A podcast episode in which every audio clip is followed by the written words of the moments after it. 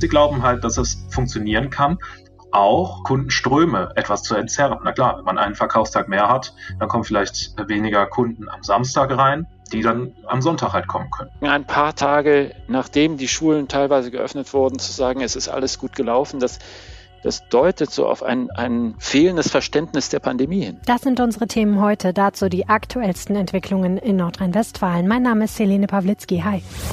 Coronavirus in NRW. Die Lage am Abend. Ein Podcast-Spezial der Rheinischen Post. Folge 31 unseres täglichen Corona-Updates für die Region, in dem wir euch die News bringen, aber auch die Hintergründe. Unterstützt uns mit einem RP Plus Abo ganz einfach unter rp-online.de slash Aufwacher-Angebot. 99 Cent in den ersten drei Monaten jeweils und danach 4,99 Euro ist es monatlich kündbar und ihr unterstützt nicht nur diesen Podcast, sondern bekommt natürlich auch vollen Zugriff auf RP Online und unsere Audioartikel. Die Läden haben wieder auf und das schon seit einer Woche. Einerseits ist das richtig schön, endlich wieder einkaufen, wie man Lust hat. Andererseits irgendwie bleibt auch ein mulmiges Gefühl, zumindest bei mir. Erstens wegen der Ansteckungsgefahr. Zweitens scheint es eigentlich nicht so in die Zeit zu passen, so sorglos shoppen zu gehen, während andere auf Intensivstationen sterben oder bis zur Erschöpfung arbeiten. So wie mir geht's offenbar noch anderen Menschen. Zumindest in der vergangenen Woche war der Ansturm in den Innenstädten nicht riesengroß. Knapp 40 Prozent eines normalen Einkaufstages erreichen die Innenstädte, was die Kundenfrequenz angeht. Das berichtet das Unternehmen High Street.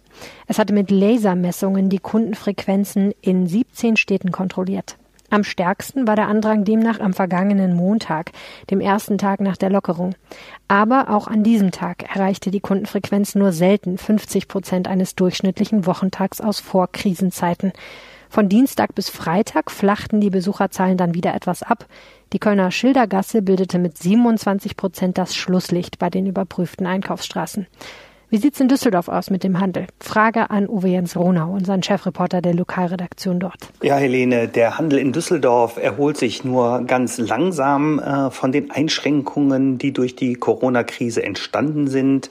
Die IHK hat mit dem Forum Stadtmarketing mal äh, die Besuchszahlen erfasst und festgestellt, dass in den fünf Wochen vom 16. März bis zum 19. April nur ungefähr 15 Prozent der Passanten unterwegs waren die es sonst sind, wenn keine Krise und keine Einschränkungen da sind. Und jetzt, seitdem die Geschäfte aufhaben, ist ungefähr ein Drittel der Menschen wieder in der Innenstadt unterwegs ähm, ja, von der Zahl, die es eben sonst sind. Und ähm, was heißt das heute? Also die Menschen halten sich sehr an die Maskenpflicht. Ähm, da gibt es also nur kleine Ausnahmen. Viele Händler haben dann auch für solche Kunden Mundschutz ähm, parat. Und die großen Kaufhäuser, so wie Bräuninger oder Karstadt Kaufhof, die haben sich eben darauf eingestellt, dass sie nur 800 Quadratmeter Verkaufsfläche öffnen dürfen. Ähm, zum Teil wurde auch umdekoriert oder andere Waren wurden dahin gebracht. Das war bei Karstadt Kaufhof so.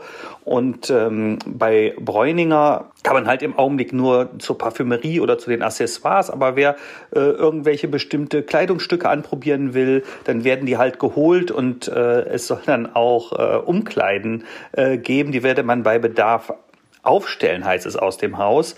Und bei Karstadt Kaufhof ist es ähnlich. Wer etwas an, aus einer anderen Etage etwas haben möchte, da sind die Mitarbeiter dann so nett, laufen dahin und holen es für die Kunden, sodass auch da die Wünsche befriedigt werden können. Das war's aus Düsseldorf. Vielen Dank, Ovienz. Der Handel passt sich also an. Einzelhändler können aber aktuell trotzdem nicht darauf hoffen, dass ihnen die entgangenen Umsätze einfach so wieder in die Kasse fließen. In Mönchengladbach und Umgebung plädieren die Händler nun dafür, sieben Tage die Woche öffnen zu dürfen, und zwar anders als an normalen verkaufsoffenen Sonntagen ganz ohne besonderen Anlass. Mein Kollege Andreas Grun aus der Lokalredaktion Mönchengladbach kennt die Geschichte. Andreas, was genau ist die Forderung? Also die Einzelhändler in Mönchengladbach oder einige Einzelhändler äh, und die Industrie- und Handelskammer Mittlerer Niederrhein, sie wünschen sich, dass die Händler zeitlich befristet auch sonntags die Geschäfte öffnen dürfen. Das heißt, äh, Verkauf nicht nur an sechs Tagen in der Woche, sondern an sieben Tagen in der Woche äh, ermöglicht wird. Und das nicht, wie wir es bisher kennen, so die verkaufsoffenen Sonntage mit äh, Veranstaltungen, die es dazu braucht, sondern ganz ohne Anlass. Was versprechen sich die Händler davon? Nun ja, sie haben jetzt äh, einige Wochen nicht äh, verkaufen dürfen, konnten ihrer Arbeit nicht nachgehen und haben dadurch äh, große Umsatzeinbußen äh, erlitten. Also ich habe mit einigen gesprochen, die sagten, ja, ähm, äh, wenn jetzt nicht bald Liquidität kommt, dann wird es für einige schwierig. Textilhändler zum Beispiel, die neue Kollektionen einkaufen müssen für den Herbst, ähm, die brauchen Liquidität und äh, da kann jeder Verkaufstag helfen. Die Industrie- und Handelskammer hier sagt, naja, ungefähr 25 Prozent der Händler äh, haben Umsatzrückgänge erlitten, so sehr, dass sie von Insolvenz bedroht sind. Und der Plan wäre dann, dass man eben durch diese zusätzlichen Öffnungstage die Menschen in die Innenstädte und in die Läden bringt und dadurch eben auch zusätzliche Umsätze generiert. Ja, genau. Äh, und zwar ähm, Einerseits natürlich müssten die Hygienevorschriften eingehalten werden, so wie sie ja jetzt auch sind. Aber die Händler glauben, das schaffen sie. Ne? Sie haben jetzt in der ersten Woche äh, gute Erfahrungen gemacht. Jetzt ab äh, dem heutigen Montag dürfen dann ja auch zum Beispiel Elektrofachmärkte öffnen, die äh, größer als 800 Quadratmeter sind. Die haben aber ihre Fläche verkleinert, damit sie äh, damit sie jetzt auch erstmals wieder verkaufen dürfen. Und sie glauben halt, dass es funktionieren kann, auch die ähm, äh, Kundenströme etwas zu entzerren. Na klar, wenn man einen Verkaufstag mehr hat, dann kommen vielleicht weniger Kunden am Samstag rein, die dann am Sonntag halt kommen können. Aber rein logisch würde das ja bedeuten, es gibt nicht mehr Umsatz notgedrungen. Also die Leute kaufen nicht mehr Sachen, weil es eben einen zusätzlichen Tag gibt, sondern erstmal wird das entzerrt. Es gibt den gleichen Anzahl an Umsätzen, aber eben verteilt auf mehr Tage. Naja, wenn die Leute mehr Möglichkeiten haben einzukaufen, dann tun sie das in der Regel auch ähm, und tun es nicht eben online, wie sie es jetzt in den vergangenen Wochen halt nur tun konnten. Ähm, du hattest ja schon gesagt, wer hinter dieser Forderung steht, aber bei sowas weiß man natürlich, es gibt auch immer Kritik daran. Ne? Also wenn wir an die Debatten um die verkaufsoffenen Sonntage äh, denken, da stehen eigentlich immer die Kirchen und die Gewerkschaften direkt ähm, parat und sagen, nein, das möchten wir eigentlich nicht. Äh, wie sieht's denn da aus? Wissen wir da schon, wer sich dagegen positioniert? Nein, das wissen wir noch nicht, äh, weil das ist heute ganz äh, frisch, diese Idee, die Forderung, die äh, die IHK und äh, einige Händler hier mit dem Land besprechen. Aber aber zu erwarten ist natürlich, dass etwa äh, die Kirchen, du hast es gesagt, oder auch die Dienstleistungsgewerkschaft Verdi ähm, da ihre Probleme mit haben werden. Wie schätzt du das ein? Wie stehen die Chancen? Offensichtlich muss es da ja eine Landesregelung zu geben, damit das erlaubt wird. Richtig. Ähm, das muss natürlich äh, die Landesregierung entscheiden. Ich, ähm, nun bin ich nicht der Wirtschaftsminister und auch nicht, äh, auch nicht der Ministerpräsident. Ich könnte mir zumindest vorstellen, ähm, dass äh, die Initiative dort äh, gehört wird und zumindest geprüft wird. Denn Bisher ist es ja aufgrund eines Erlasses zumindest äh, Lebensmitteleinzelhändlern oder auch Großhändlern erlaubt, äh, sonntags zu öffnen grundsätzlich. Sie machen davon oder die meisten zumindest machen davon keinen Gebrauch. Aber in diesem Punkt hat sich das Land schon dafür entschieden, okay, in dieser Krise müssen wir diesen Schritt gehen. Und genau das wollen jetzt eben auch äh, Einzelhändler grundsätzlich für, äh, für alle möglich haben oder möglich machen. Ähm, Sie betonen aber auch, damit verbunden ist ja nicht äh, unbedingt ein Zwang zu öffnen. Ne? Also nicht jeder Einzelhändler will ja auch sonntags öffnen, weil das ist ja dann auch teurer. Ne? Man muss Sonntagszuschläge bezahlen den Mitarbeitern und äh, für manche rentiert sich das vielleicht auch nicht. Aber es gibt eben viele, für die könnte das äh, relevant sein. Andreas Krohn aus der Lokalredaktion Mönchengladbach, vielen herzlichen Dank. Ja. Meine Kollegen aus der Wirtschaftsredaktion haben übrigens mal nachgefragt, was Landeswirtschaftsminister Andreas Pinkwart von der FDP von dieser Idee hält. Die Antwort, grundsätzlich findet der Minister verkaufsoffene Sonntage eine schöne Idee und möchte ganz gerne, dass es eine Möglichkeit gibt, dass die, die ausgefallen sind, wiederholt werden. Der Idee aus Mönchengladbach demnächst flächendeckend sieben Tage die Geschäfte öffnen zu lassen in Nordrhein-Westfalen, der erteilte aber zunächst mal eine Absage. Übrigens, wenn Kunden einkaufen gehen, dann aktuell offenbar gerne mit Plastikgeld. Das geht zumindest aus Daten des Deutschen Sparkassen- und Giroverbandes hervor. Sparkassenkunden haben ihre Einkäufe in Deutschland im März so häufig wie nie in einem Monat mit der Girocard beglichen. Über 11 Prozent mehr als im Februar. Der Anteil der kontaktlosen Zahlungen mit der Girocard stieg auf den Rekordwert von über 50 Prozent. Im Vorjahresmonat war erst etwa jede vierte Zahlung kontaktlos, ungefähr 27,5 Prozent. Gleich sprechen wir über den Auftritt von Ministerpräsident Armin Laschet in der Talkshow von Anne Will am Sonntag. Die Öffnung der Schulen sei gut verlaufen, hatte Laschet dort gesagt. RP-Chefredakteur Moritz Düppler ist anderer Meinung. Zuerst diese Nachrichten. Das ist die Lage am Montag, dem 27. April 2020 um 16 Uhr. In NRW gibt es mit Stand heute Vormittag 31.879 bestätigte Fälle. 1131 Menschen sind in NRW an den Folgen einer Covid-19-Erkrankung gestorben. 25.222 Personen wurden als genesen registriert. Damit sind mindestens 79 Prozent aller bislang erfassten Infizierten in NRW wieder gesund. Immer die aktuellsten Zahlen und Nachrichten findet ihr in unserem Live-Blog auf RP Online. Die nordrhein-westfälische Landesregierung will die Kita-Betreuung bis Ende Juni ausweiten. NRW-Familienminister Joachim Stamm von der FDP sagte dazu der Westdeutschen Zeitung, Ziel sei es, so wörtlich in behutsamen Schritten bis zu den Sommerferien möglichst viele Kinder wieder in die Kindertagesbetreuung zu holen. Mit Blick auf mögliche Lockerungen von Kontaktverboten sagte der Vizeministerpräsident, bei unseren Entscheidungen haben wir das Wohl aller Kinder im Blick und möchten ihnen schnellstmöglich die Chance auf frühkindliche Bildung und soziale Kontakte wieder ermöglichen. Aus Angst vor einer Ansteckung mit Covid-19 nehmen viele Menschen zu spät ärztliche Hilfe in Anspruch. Davor warnen Düsseldorfer Ärzte. Trotz Krankheitssymptomen oder Schmerzen vermeiden zurzeit viele Düsseldorfer den Gang zum Arzt, weil sie Ärzte und Pflegekräfte nicht belasten wollen oder Angst vor einer Ansteckung mit dem Coronavirus haben. Einer Recherche unserer Lokalredaktion zufolge kamen zuletzt 30 bis 50 Prozent weniger Patienten in die zentrale Notaufnahme der Uniklinik. In die Notaufnahme des evangelischen Krankenhauses EVK in Düsseldorf kamen in den ersten drei Wochen des Aprils insgesamt 1000 Patienten, ebenfalls deutlich weniger als sonst. Im Florence Nightingale Krankenhaus wurde ein Zehnjähriger mit fortgeschrittener Blinddarmentzündung und Sepsis eingeliefert. Die Eltern hatten auch Sorge vor einer Infektion, die Vorstellung beim Kinderarzt vermieden. Das Kind wurde sofort operiert. Ärzte weisen darauf hin, dass Patienten bei akuten Krankheiten auf jeden Fall Hilfe suchen sollten. Zur Not erstmal telefonisch beim Hausarzt. Die Kapazitäten seien ausreichend und die Krankenhäuser auch in der Corona-Krise gut auf Patienten vorbereitet. Pflegekräfte sollen einen Bonus kriegen. Noch ist aber unklar, wer das bezahlt. Die Bundesregierung will, dass sich die Pflegekassen, die Länder und die Arbeitgeber die Kosten teilen. 1500 Euro sollen Pflegekräfte maximal bekommen. Gesundheitsminister Jens Spahn von der CDU und Arbeitsminister Hubertus Heil von der SPD schlagen vor, dass die Pflegekassen zwei Drittel der Kosten übernehmen. Die Länder und die Arbeitgeber sollen sich das weitere Drittel teilen. Das geht nach Informationen der deutschen Presseagentur aus einem Schreiben an Vertreter von Arbeitnehmern und Arbeitgebern der Altenpflege hervor. Die beiden Minister wollen, dass durch diese Prämien nicht etwa die Eigenanteile der Pflegebedürftigen steigen. In der zweiten Jahreshälfte soll geklärt werden, wie das Ganze gegenfinanziert wird. Arbeitgeberverbände lehnen Pläne von Bundesarbeitsminister Hubertus Heil ab, das Recht auf Arbeit von zu Hause aus gesetzlich zu verankern.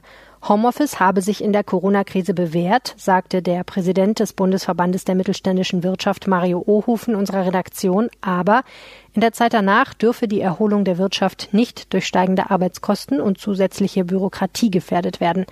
Kritik kam auch von der Bundesvereinigung Deutscher Arbeitgeberverbände. Hauptgeschäftsführer Steffen Kampeter sagte, es brauche ein Belastungsmoratorium statt weiterer Vorgaben, die Wachstum und Flexibilität beschränken. Unterstützung für den SPD-Arbeitsminister kam dagegen von den Grünen. Fraktionsvorsitzende Katrin Göring-Eckardt sagte, es sei längst an der Zeit, dass aus dem Privileg, das bisher nur für wenige gilt, ein Anspruch auf Homeoffice für viele werde.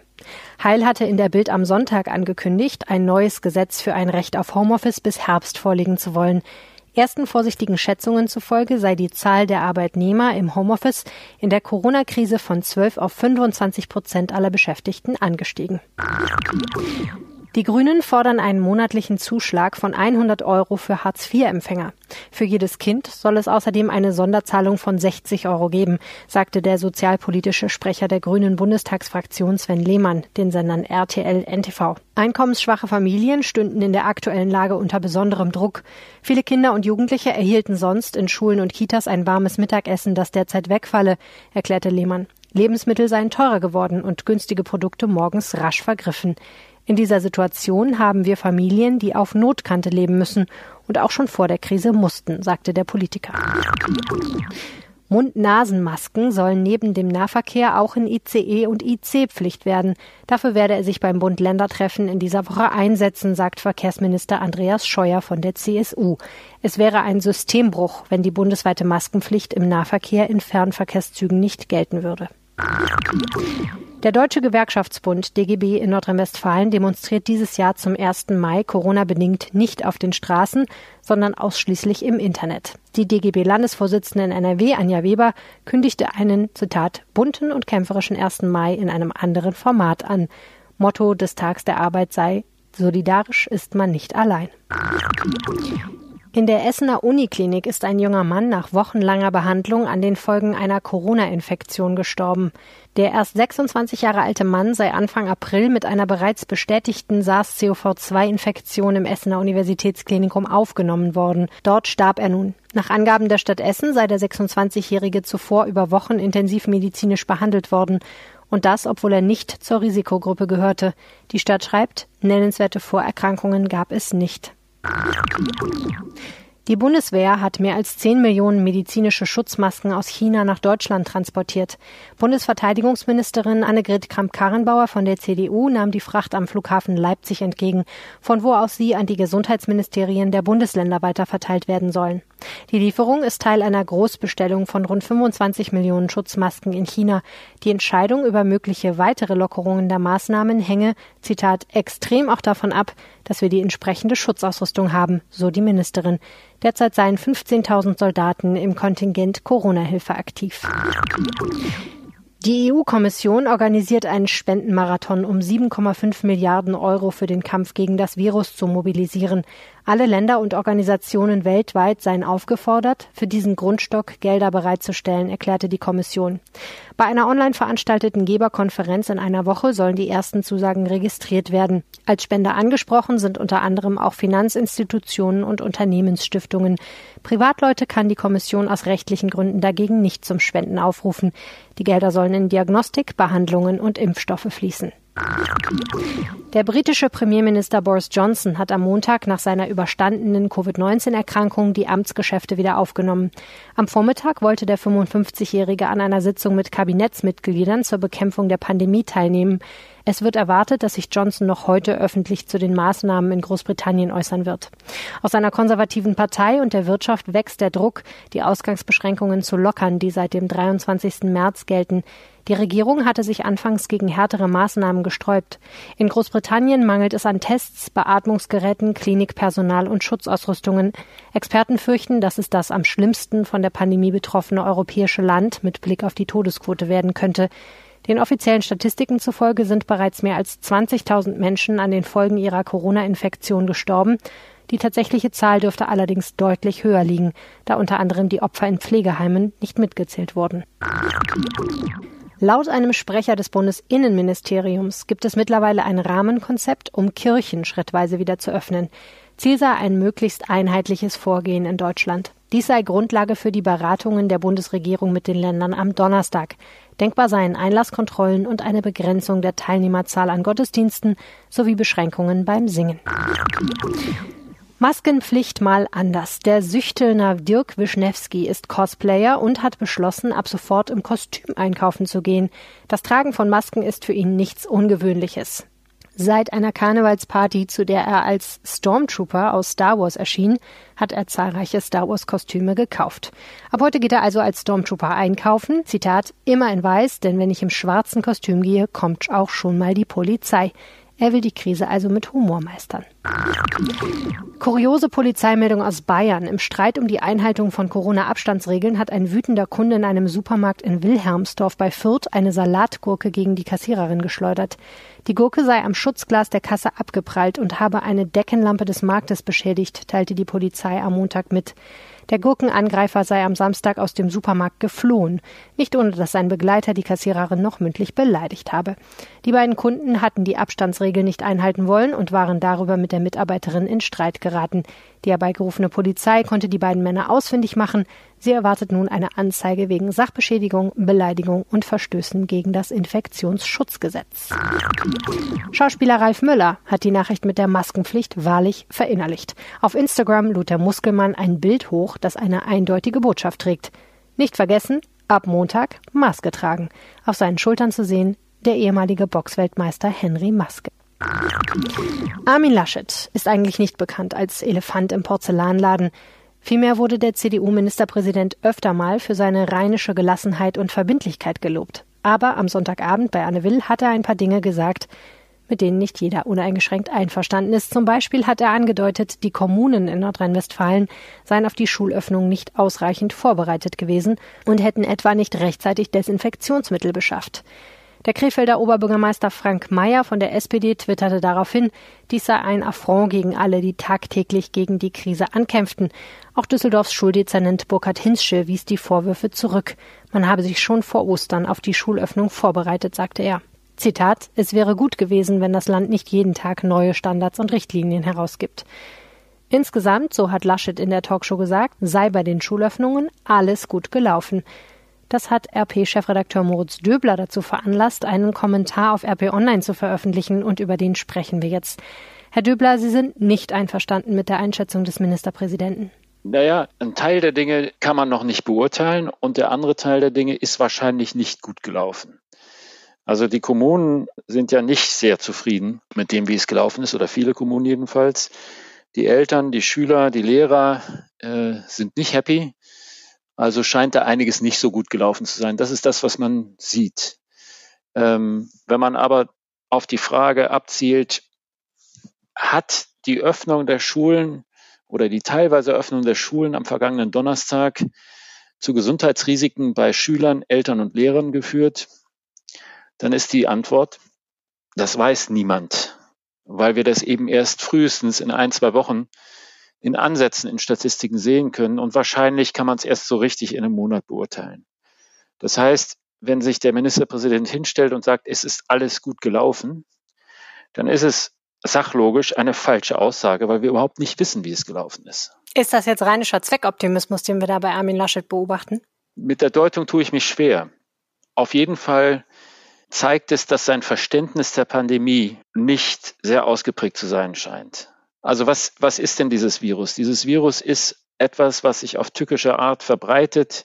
Die Infektionsketten lassen sich kaum nachvollziehen und Klarheit gibt es erst, wenn es im Zweifel zu spät ist. Hinzu kommt, bei den Schulöffnungen geht es um Jugendliche, Teenager, deren Einsichtsfähigkeit und Vernunft einigermaßen begrenzt ist.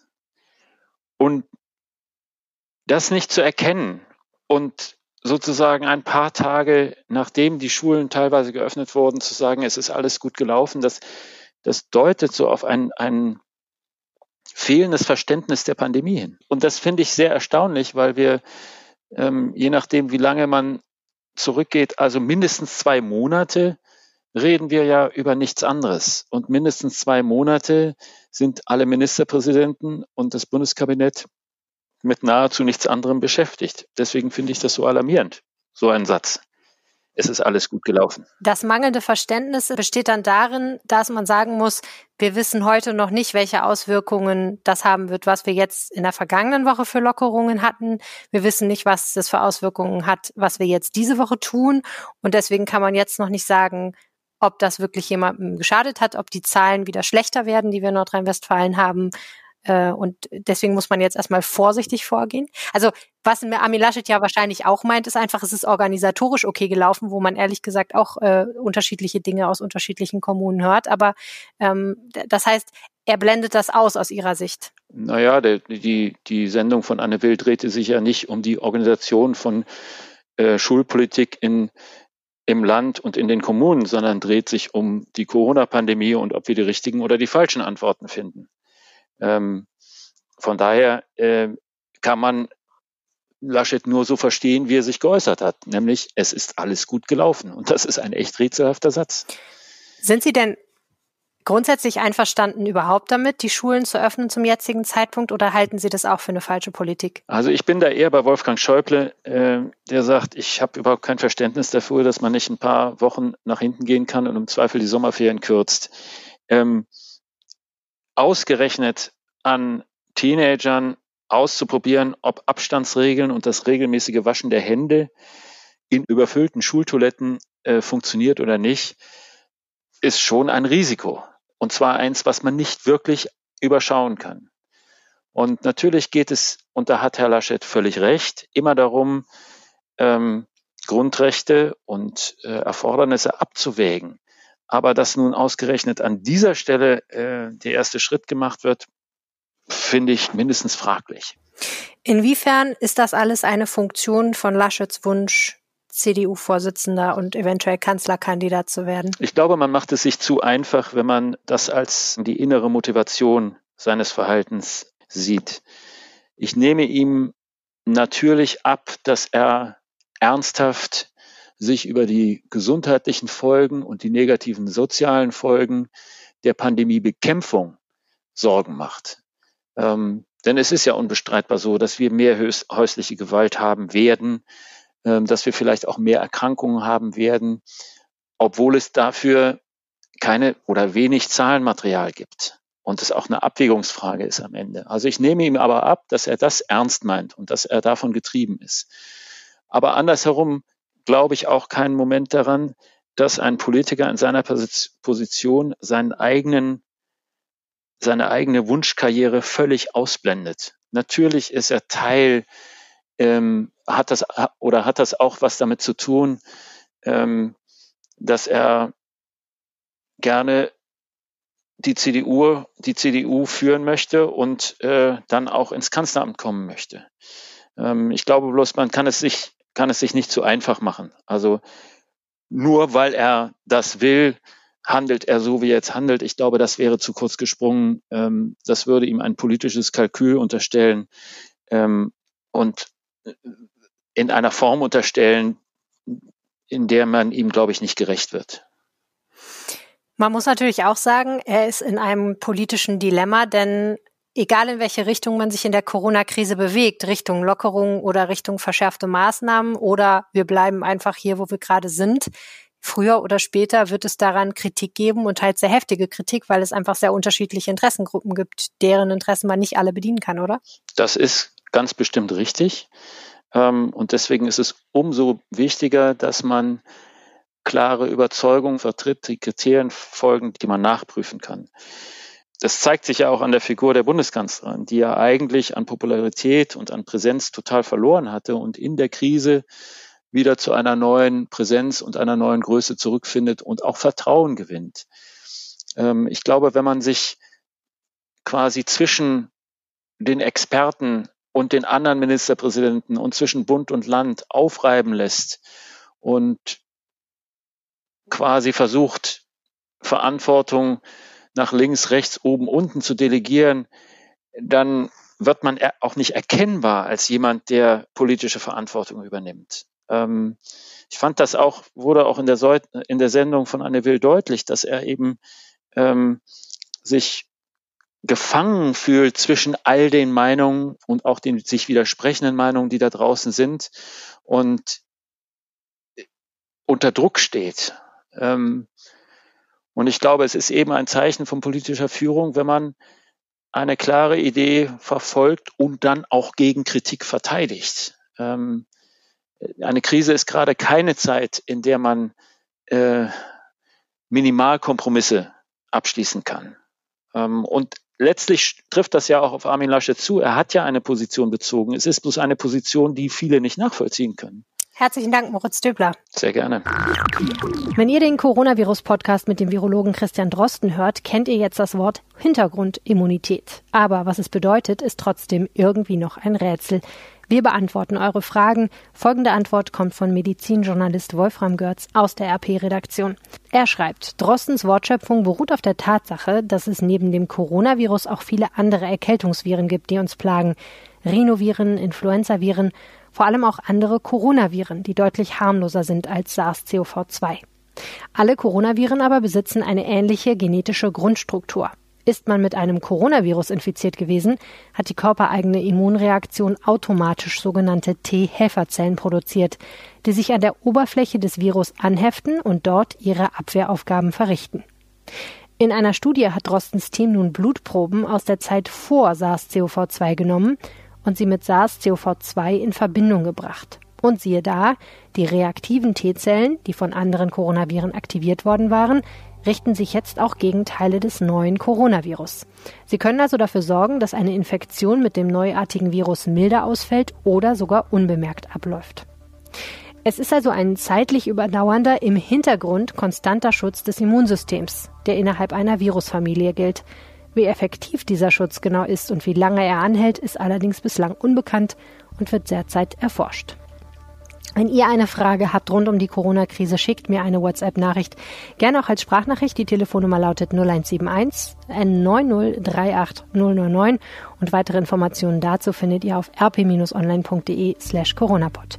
Oder ihr schreibt mir eine Mail helene.pawlitzki at rheinische-post.de. Ihr könnt mich auch auf Twitter erreichen, at Helene Pawlitzki.